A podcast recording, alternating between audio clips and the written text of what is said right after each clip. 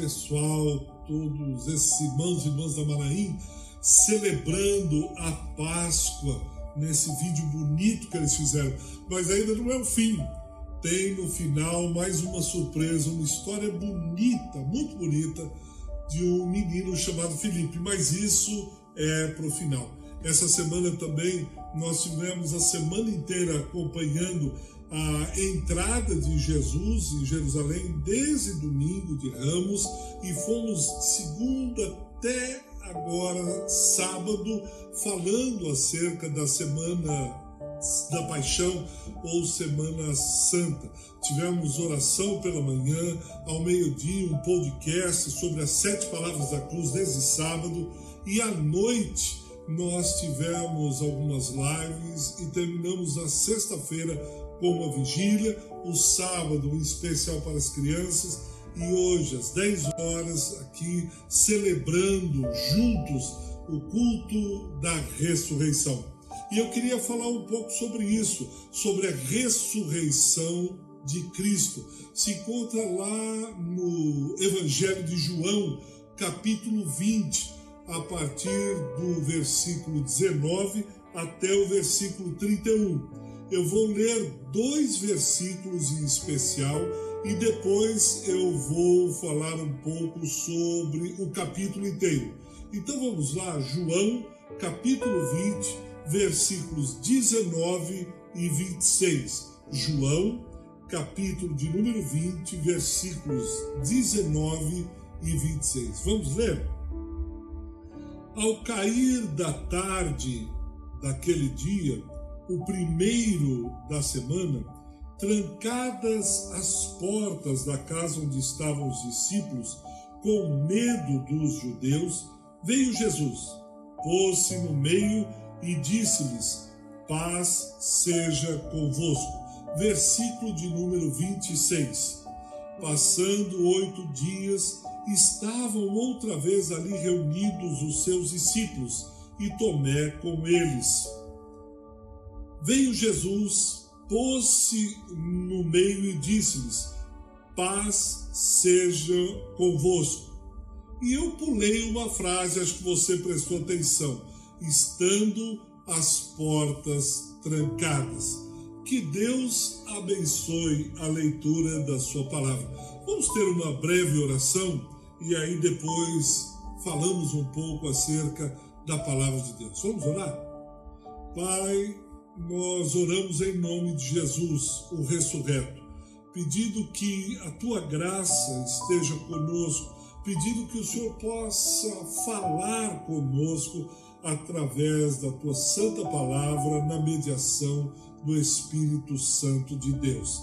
Neste domingo de Páscoa, domingo da ressurreição, queremos celebrar a vitória de Cristo sobre o pecado sobre a morte, sobre toda a potestade.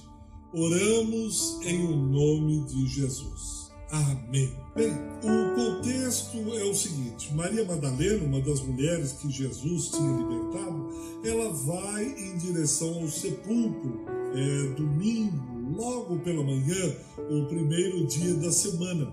E ela percebe que a pedra que estava selando o sepulcro de Jesus foi mexida. Ela volta, avisa os discípulos. Pedro e João vão em direção ao sepulcro. João fica na porta e Pedro entra e vê os lençóis, mas não encontram o corpo de Jesus. Depois disso, a palavra diz que eles viram, né, no versículo de número 10, 9, eles veem creem, mas depois eles voltam para casa. No versículo 9, diz que eles ainda não tinham entendido plenamente, compreendido no todo a Escritura, que era necessário que Jesus ressuscitasse dentre os mortos. Mas de qualquer maneira, eles voltam para casa, é isso que diz o versículo 10. Depois disso, Maria ainda fica por lá e vem alguém, um anjo, ela não percebe a princípio que é um anjo, e fala, pergunta para ela por que, que ela está chorando. Ela conta porque está chorando e ela ah, confunde né, aquele homem, aquele anjo que lhe aparece, aquele ser com um jardineiro. E diz: Olha, por favor, o senhor me diga aonde o senhor colocou o corpo, que eu quero fazer os preparativos eu quero dar a ele o, o, ao corpo, eu quero preparar esse corpo. E aí ela não percebe, quando ela vira, esse ser chama Maria. E aí ela percebe que era o Cristo ressurreto.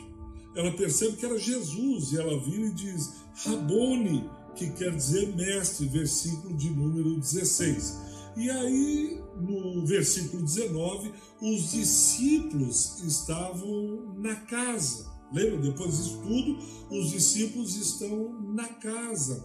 E aí Jesus entra pelas portas trancadas e diz: Paz seja convosco. Versículo 19, o qual nós lemos.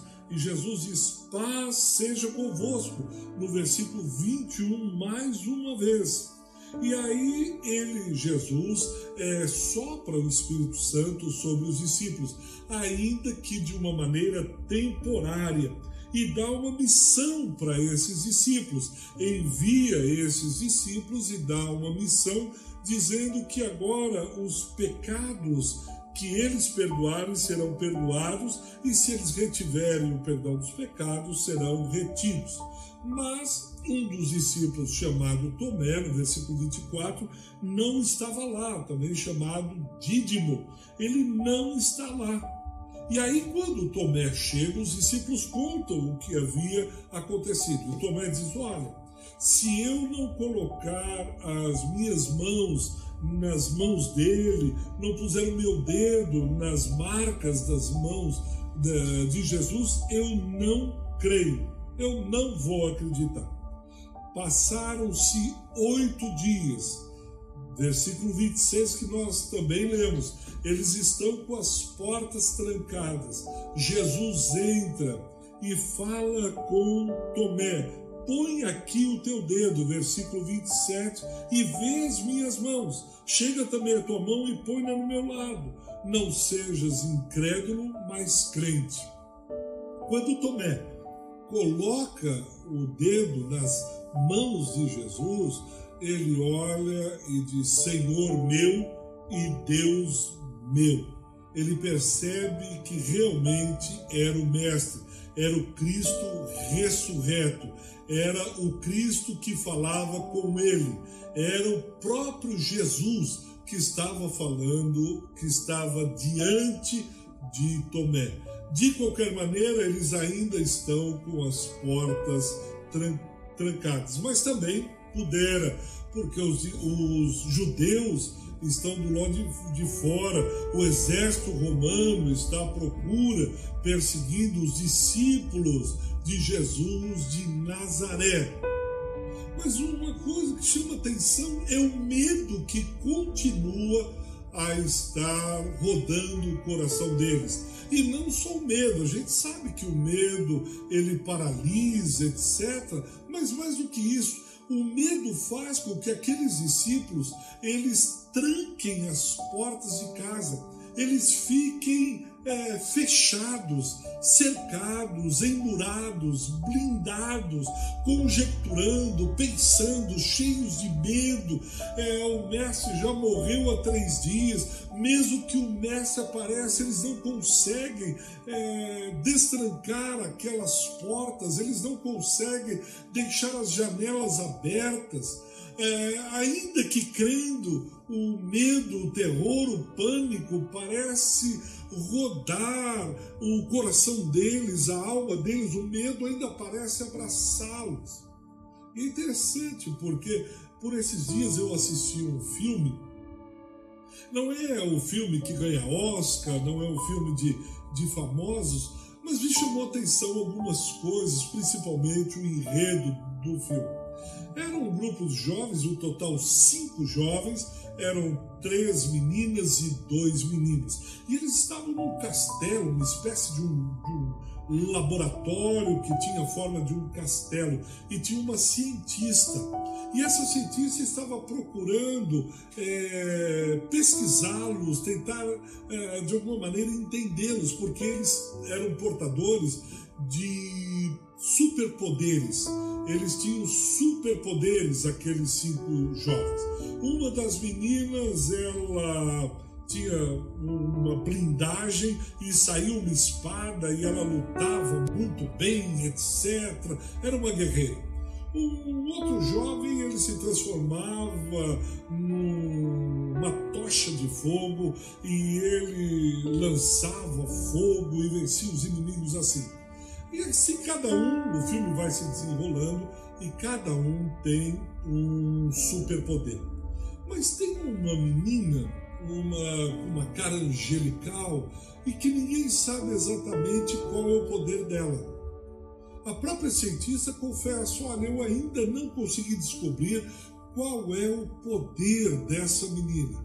A mais boazinha, a mais quietinha de todas no meio do filme começa a acontecer uma série de coisas, começa a haver desavença entre eles, algumas espécies de monstros, fantasmas começam a atacar esse castelo, começam a atacar as pessoas é, que estão no castelo, etc. E essa pesquisadora, cientista, ela é atacada. E quando ela está lá toda ferida, os outros meninos e meninas chegam para socorrê-la e aí ela diz: Olha, essa menina é que está fazendo isso tudo. E eles olham sem entender, puxa, mais boazinha, etc. E aí a cientista revela: diz, ela tem o maior dos poderes, o de fazer com que os nossos piores medos se voltem contra nós mesmos e nos mate. Presta atenção no que ela falou. Essa menina a boazinha, quietinha, com uma face angelical, ela tem o pior ou o maior dos poderes, o de fazer com que os nossos medos se voltem contra nós mesmos e esses medos nos matem. Ela tem o maior dos poderes de todos vocês, o medo. O medo que cada um carregava dentro de si, o medo que cada um trazia, e fazia com que esse medo se voltasse contra a própria pessoa. Que coisa interessante. Principalmente no momento que a gente está vivendo, especialmente no mundo moderno, onde você ouve cada vez mais as fobias sociais, as síndromes de pânico, as noites que as pessoas acordam e não dormem mais porque é, teve um pesadelo horrível e aqueles medos, aqueles traumas, aquelas síndromes, aquelas fobias voltaram. A ponto de eu estar é, conversando com uma outra pessoa e ela diz assim: Sabe, pastor, eu tenho muito medo. E eu disse, mas você é capaz de identificar o porquê você sente tanto medo? Ela diz, olha, são várias as coisas. Mas, pastor, ultimamente, eu tenho tido medo de sentir medo. Eu tenho cada vez mais medo, isso vem crescendo, medo de eu ter medo. Eu tenho medo de sentir medo, pastor. Muito parecido com aquilo que também os discípulos estão vivenciando. Os discípulos estão vivenciando medo que os levou a trancarem as portas, como nós lemos no versículo 19 e no versículo 26. Esse medo da situação, o medo dos desafios, quantos medos! Quantos possíveis medos eles estavam sentindo? A gente pode detectar, talvez, aumentar a possibilidade de alguns medos. Provavelmente um dos medos que eles estão sentindo é o medo do fracasso, o medo da frustração. Porque aqueles discípulos apostaram num projeto proposto por Cristo.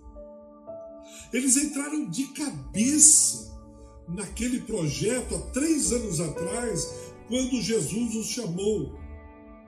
Eles provavelmente sonharam com o reino de Deus que seria implantado de acordo com as profecias relatadas no Antigo Testamento. Travaram embates, eles viram é, endemoniados serem libertos, doentes serem curados. Eles viram a multiplicação dos pães e dos peixes. Eles viram doentes sendo curados. Mas parece que depois da morte de Cristo, da sexta-feira, depois do sábado do silêncio, eles resolveram se trancar, se fechar. E tudo aquilo que eles sonharam parece que não deu nada certo. Parece que o, o, o, projeto fracassou, o negócio faliu. Eles quebraram, literalmente, eles quebraram. E aí começam os mentes a rondar a mente deles, dizendo: o que, é que nós vamos dizer agora para aquelas pessoas que nós dissemos isso? Dissemos que é, Jesus iria fazer, dissemos que Jesus era Deus, dissemos que Jesus podia curar, dissemos isso de Jesus, dissemos aquilo de Jesus. O que, é que nós vamos dizer agora? O projeto faliu. Você já postou em alguma coisa que não deu certo? Você já colocou todo o coração, por exemplo, no negócio que você abriu e parece que a coisa está quebrando? Ou até mesmo num projeto familiar. E aí você olhou e disse: Minha casa está um caos. Pastor, o senhor não imagina meus filhos aquele projeto de família que eu sonhei quando eu fui para o altar com meu marido. Nós namorávamos, noivamos, sonhamos tantas coisas. Dissemos que Jesus era o Senhor do nosso casamento, o Senhor da nossa família, e a gente falou tanta coisa, mas e agora? Parece que isso tudo quebrou. Parece que não há mais esperança, não deu certo. Isso gera uma frustração terrível. Você já passou por essa experiência? Talvez você esteja passando por essa experiência. O fracasso, a derrota estão à porta. E aí a gente tranca o nosso coração. Talvez o medo de ter que começar tudo de novo, recomeçar. Lembre-se, no versículo 17, é o primeiro dia da semana. Ah, para os judeus, o domingo era o primeiro dia da semana, o sábado era o sábado do descanso, o sétimo dia. E aí era domingo, começando a semana, é, é tempo de recomeçar. Mas talvez eles tivessem perguntando uns aos outros: é, recomeçar o que mesmo? Para onde ir? Para onde começar? Recomeçar o que? Do que é que nós estamos falando? Catar as migalhas que sobraram? Os cacos e começar tudo de novo, começar mais uma vez, isso nos dá medo.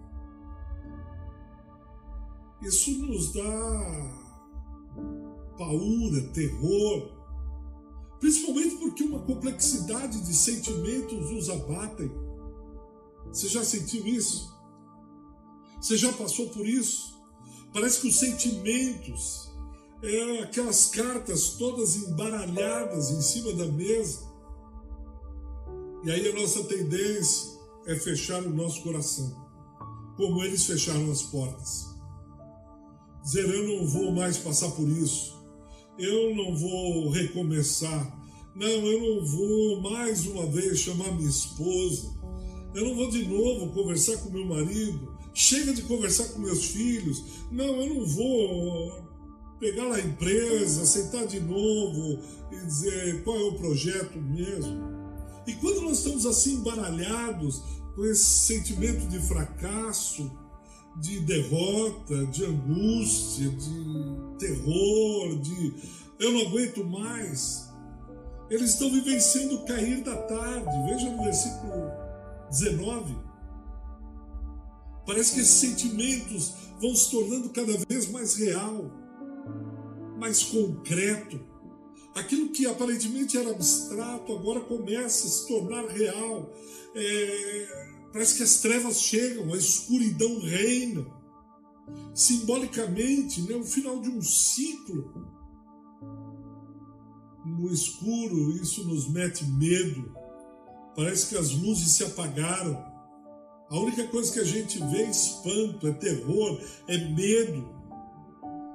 Você já assistiu filmes de terror? quando ficam aqueles tudo escuro e é à meia-noite que os fantasmas chegam. E principalmente os fantasmas do passado começam a bater na porta da nossa alma, começam a nos apavorar, é o cair da tarde, começa a vir assombração. Será que é mais uma noite mal dormida? Será que é mais uma noite que eu vou passar esperando o amanhecer chegar? Será que as trevas elas tomaram conta, a esperança, a luz se foi? E aí a gente vai trancando as portas, né? À noite a gente vai passando, trancando janelas, trancando portas, porque à noite é que os fantasmas nos atacam, o mal vem arrombar a nossa porta, e aí a gente começa a fechar todas as portas, e fechamos as portas que são as portas de entrada, que são as portas da nossa alma, do nosso coração. Vamos construindo cada vez mais muros ao invés de pontes, vamos colocando é, tijolo em cima de tijolo nas portas do nosso coração.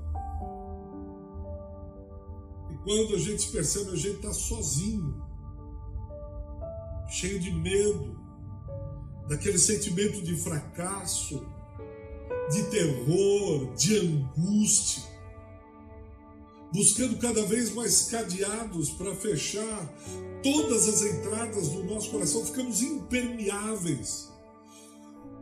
Chega algum, a um ponto de blindagem tão terrível.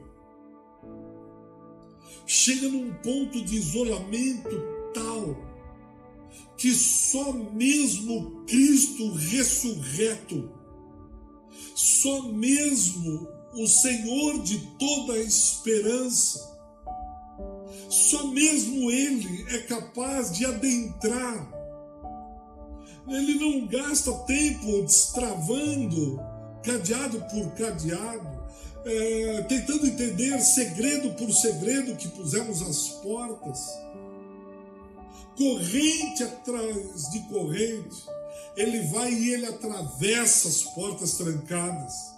Ele simplesmente entra porque ele sabe que nós, nós chegamos a tal ponto de desespero, de isolamento, de terror e de medo, que ele entra pelas portas trancadas. E ele grita no versículo 19: paz seja convosco.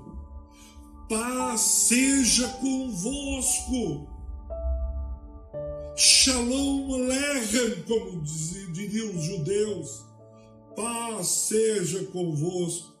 Eu fico imaginando que os apóstolos, lá no versículo 20, eles se alegram. E aí eles veem o Senhor e disse-lhes, foi Jesus outra vez: paz seja convosco. Como o Pai me enviou, eu vos envio. A missão ainda não terminou. Por duas vezes ele grita: paz, paz. A missão não terminou, eu vos envio. Talvez alguns olham, ele, como é que é isso? Mas logo no versículo 22 ele diz: Recebei o Espírito Santo Recebei o Espírito Santo, a missão não terminou, eu vos envio, assim como eu fui enviado. Eu precisava ter morrido e ressuscitado. Ele traz esperança.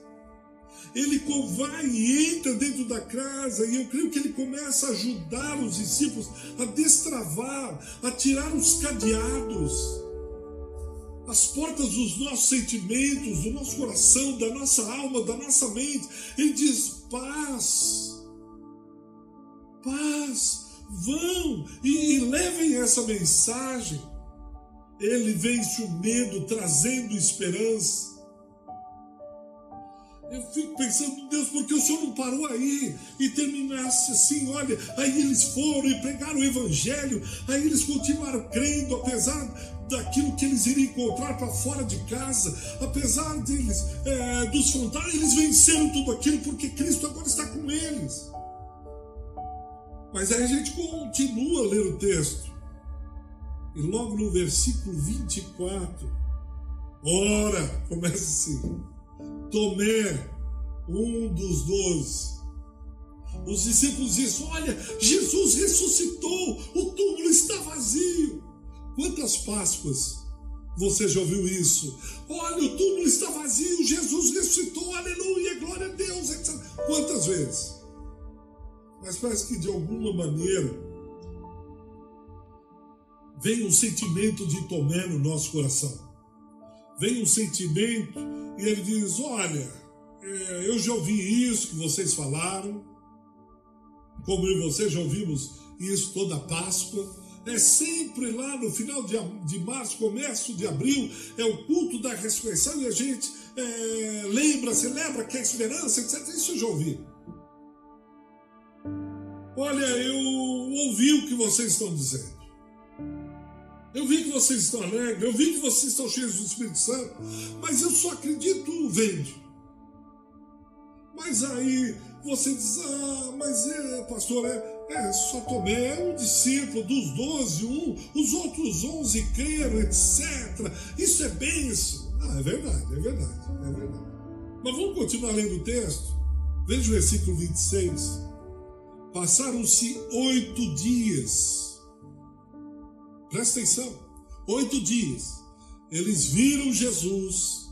Eles receberam, ainda que de maneira temporária, o Espírito Santo. Jesus falou por duas vezes com ele, com eles, paz seja convosco. Eles se alegraram. Jesus os enviou. Jesus disse que agora eles tinham uma mensagem de perdão de pecados. Eles testemunharam para Tomé. Mas olha o versículo 26. Depois de oito dias, estavam reunidos os discípulos e Tomé com eles. Veio Jesus, pôs-se no meio e disse-lhes: Paz seja convosco. Pastor, o senhor pulou uma parte propositadamente, porque esse mesmo versículo diz: Estando as portas trancadas. Meu Deus do céu, vocês continuam com as portas trancadas. Essa mensagem que eu queria trazer para vocês, que apesar de tudo, apesar de termos ouvido, apesar de termos visto, apesar de termos crido, apesar de termos recebido o Espírito Santo, existe a possibilidade de ainda estarmos com as portas trancadas. Eu até me pergunto, o que faz Tomé no meio dele se ele não crê?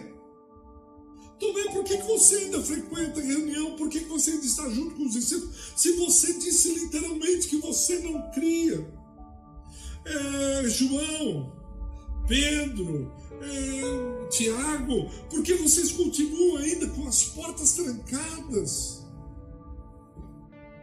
Eu fico imaginando as portas do meu coração, as portas do seu coração. Mas Jesus traz uma palavra, depois de ter dito pela terceira vez: fica calmo, é paz, tenham paz. Oh, oh, oh, Jesus, o senhor não imagina o que está acontecendo lá fora. Jesus, o senhor não imagina as notícias que nós temos recebido. Jesus, o senhor não imagina o caos que virou o mundo. Por três vezes, Jesus, paz esteja convosco, paz seja convosco paz no meio de vocês, paz. E logo Jesus diz: Tomé, põe o teu dedo aqui nas marcas da minha mão, põe o, o teu dedo aqui nos cravos. E ele diz algo tremendo no versículo 27. Tomé, não seja incrédulo, seja crente creia. Creia, Tomé. Não seja incrédulo. Apesar da dor, apesar do sofrimento, apesar dos cravos, apesar da cruz, eu venci.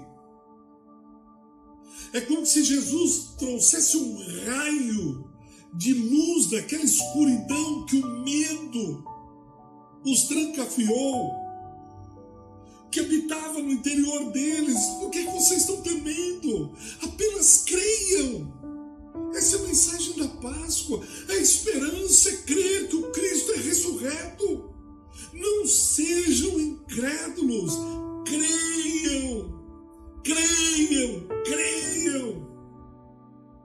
Roma não e seus imperadores não venceram. Todo o poder romano não venceu. Cristo é o grande Senhor, o grande imperador, o grande rei. A religião judaica, os judeus, os fariseus, os saduceus, eles não têm a última palavra, eles não têm a rédea da história na mão. O medo não pode nortear o caminho de vocês. Vocês são o povo da esperança. Vocês são o povo da paz. Vocês são o povo da mensagem. Vocês são o povo da luz, porque vocês seguem a luz que brilhou no meio das trevas, que venceu a morte, venceu a escuridão, venceu principados e potestades. Vocês venceram, estão junto comigo, o vencedor que é Cristo. É essa a mensagem da esperança. É essa mensagem da paz, com a mensagem da esperança. A morte não tem a palavra final. A paz não tem a última palavra, não. Atos 10, 36. Paulo diz: vocês têm o evangelho da paz, vocês anunciam o evangelho da paz no meio de um mundo caótico, conturbado. Vocês têm a palavra do evangelho da paz. Vocês carregam essa mensagem. Por isso que lá no versículo de número 21, ele envia a mim e a você. Lá em Filipenses 6,15, diz para que nós calcemos o evangelho da paz. Filipenses 4, 9 diz que é o Deus da paz que está com vocês, o Deus da paz que anda com vocês, o Deus da paz que habita em vocês. Gálatas 5, 22 diz que a paz é fruto do Espírito, que Espírito é esse Espírito que Jesus nos deu, lá em Atos capítulo 2, ele enviou. O Consolador de João, capítulo 14, que ele diz que enviaria, ele enviou o Espírito da paz, o Espírito Consolador. Ele nos deu a paz como missão. A paz não é um sentimento, a paz é uma missão. Nós somos os missionários da paz, no meio de um mundo caótico, no meio de um mundo desgovernado, no meio é, louco, doido. Eu e você temos a mensagem da paz, a mensagem do Evangelho, a mensagem da esperança. Por quê? Porque Cristo ressuscitou e é o único capaz de entrar naqueles corações que estão trancados. Ele é o único capaz de entrar no meio de uma família que está trancada nos seus sentimentos. Ele, vou repetir, ele não perde tempo procurando o segredo da, daquele é, engenhoca eletrônica, ele não fica tempo é, quebrando cadeados. Ele entra, porque ele sabe que muitas vezes você não tem força para daí de dentro destrancar todas as portas dos teus sentimentos, dos teus fracassos, de tudo aquilo que fez com que você se isolasse. O Cristo ressurreto habita dentro de você mediante o Espírito Santo. Por isso, agora você pode sair daí e destrancar todas essas portas que estão trancando o teu coração. Porque a força e o poder dele em você, o poder da ressurreição que faz com que você saia daí, saia da, da morte que rouba, saia desse poder das trevas, porque você tem o poder da ressurreição dado por Cristo. E o que eu faço, pastor? Não faça nada, apenas creia. Não seja incrédulo, mas creia. Porque é domingo da ressurreição. O sol da justiça continua brilhando. Aleluia. Glória a Deus. Eu quero orar por você agora, meu irmão. Eu quero orar por você. Para que você receba essa mensagem. Não como Tomé, que recebeu e disse: Ah, mas é só quando eu ver minha família melhor, só quando eu ver minha empresa, só quando eu tiver um trabalho. Não! Creia! E Jesus diz: Bem-aventurados são aqueles que não viram e creram. Bem-aventurados aqueles que não viram e creram. Vamos orar? Pai, eu oro por esse meu irmão, por essa minha irmã, que está completamente blindado, cercado, dentro de si mesmo, sentimentos, coisas que rondam a cabeça, fracassos, projetos falidos. Sempre, enquanto houver vida, há esperança, porque Ele vive nós podemos crer no amanhã. Hoje é domingo de Páscoa, onde celebramos a ressurreição de Cristo. Ele venceu a morte, aleluia. Que esse irmão possa também receber esse poder que vem do Espírito Santo, crer na palavra de Deus e romper com esses grilhões, abrindo as portas, crendo, crendo, crendo em Jesus de Nazaré, aquele que venceu a morte, e recomeçar com uma viva esperança, simplesmente porque o nosso Redentor vive. Amém. Aleluia. Aleluia, glória a Deus. Deus muito abençoe. Firme, firme, porque Deus ainda tem grandes coisas a realizar no nosso meio. Deus abençoe.